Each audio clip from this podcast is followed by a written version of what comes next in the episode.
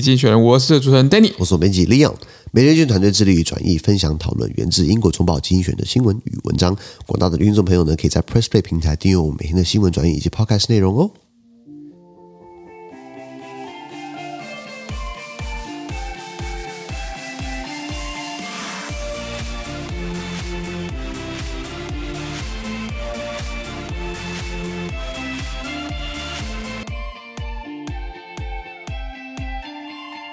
今天我们来看到从精选截出来的新闻，我们看到的是四月一号礼拜五的新闻，而这件新闻呢，存在每日精选的这个 Press Play 平台第七百八十五铺里面哦。是的，啊，这个新闻已经到了付费订阅制，我们平台到了付费订阅制。如果想知道完整内容，对不对？麻烦你到 Press Play 帮我们参加我们的付费订阅，支持我们一下。是。不过简述一下今天有哪些新闻呢？第一个是美国股市至于乌克兰战争，没错。通常股票或股市哦，有没有信心很重要。其实不只是战争啊，未来的前景好了，或是油价啦，还是什么央行有没有升息啊？嗯、这都是一些 indication。都是一些指标，战争当然也不意外，所以美国股市会受到什么样的影响呢？好几百亿美元的影响哦。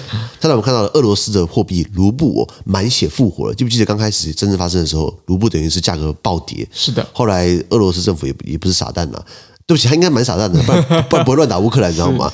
当然，他当然想要抢救资本控管啦，提高利率到二十趴啦，以及限制。对他来说，不友善的国家只能用他的货币买他的石油天然气，把它绑在一起，很聪明嘛？说什么可以满血复活？再来，呃，卡舒吉这个案子哦，Jamal Khashoggi 是一个沙特阿拉伯记者，那因为他美国国籍，然后因为他被谋杀，然后在土耳其被谋杀，这是一个土耳其、沙特阿拉伯、美国，美国以及很多其他国家关心的国家、人权关心的国家的一个国际的一个案子，到现在呢又有新的进展了，那就是土耳其想摆烂。